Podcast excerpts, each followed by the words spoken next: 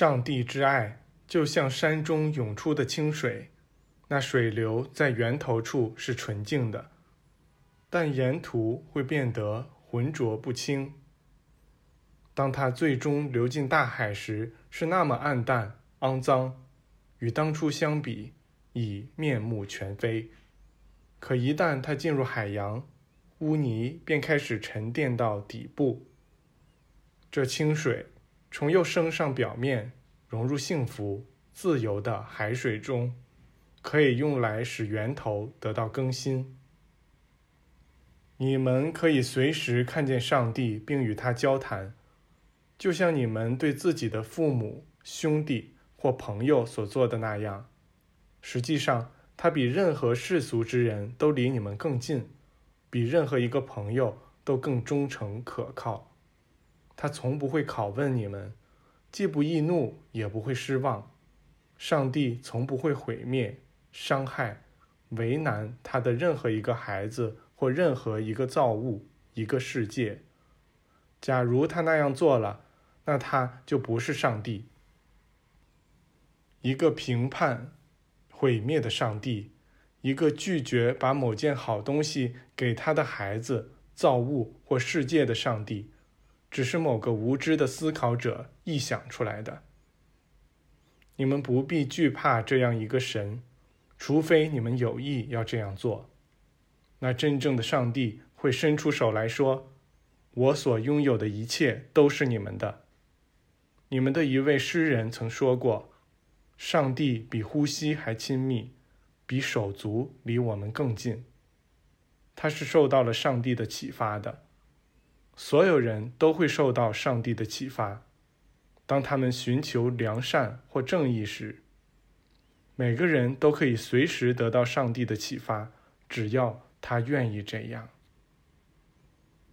当我说我是基督，是上帝无与伦比的孩子时，我并不是在为我一人宣告这个。假如是那样的话，我就不会成为基督了。我那时已清楚地看到，要想表现出基督，我和每个人一样，都必须宣称是基督，然后去过圣洁的生活。在那之后，基督就必定会出现。假如我们不过圣洁的生活，我们也可以宣称自己是基督，只要我们愿意。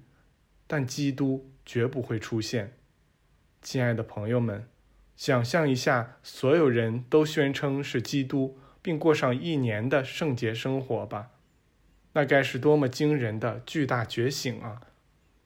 那结果是无法估量的。这就是我曾观想到的远景。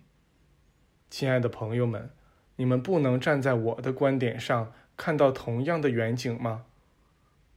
你们为什么用迷信的污浊暗影？包围着我，你们为什么不抬起自己的双眼，提升自己的想法，用清澈的眼光去看呢？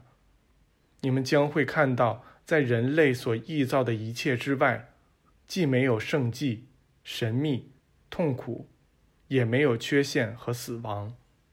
当我说我战胜了死亡时，我清楚自己在说什么。但我必须被钉上十字架，以启发那些我所珍爱的人。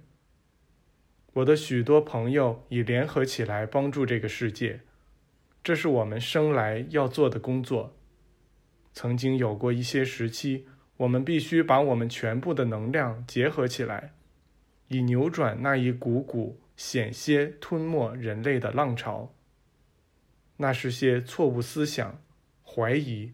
不信神和迷信的浪潮，你们可以把这些称作恶势力，假如你们愿意的话。在我们看来，他们只是在人类允许他们作恶的范围内才是恶的。然而现在，随着亲爱的人们抛开自己身上的锁链，我们看见一道越来越明亮的光成长了起来。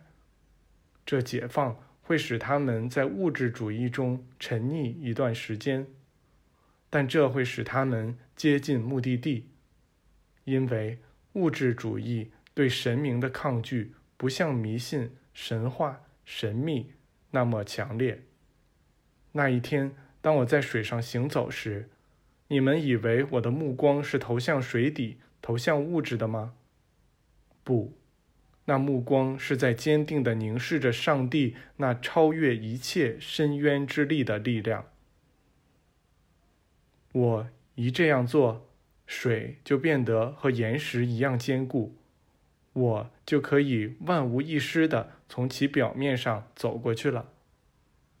耶稣停下了一会儿，我们中的一人问道：“和我们聊天不打扰您吗？不会打断您的工作吗？”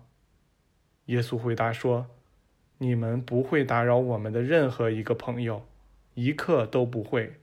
而我想，我也是他们中的一员。”有人说道：“您是我们的兄弟。”耶稣脸上微笑着放出光来，他说。我谢谢你们，我一直都把你们称作兄弟的。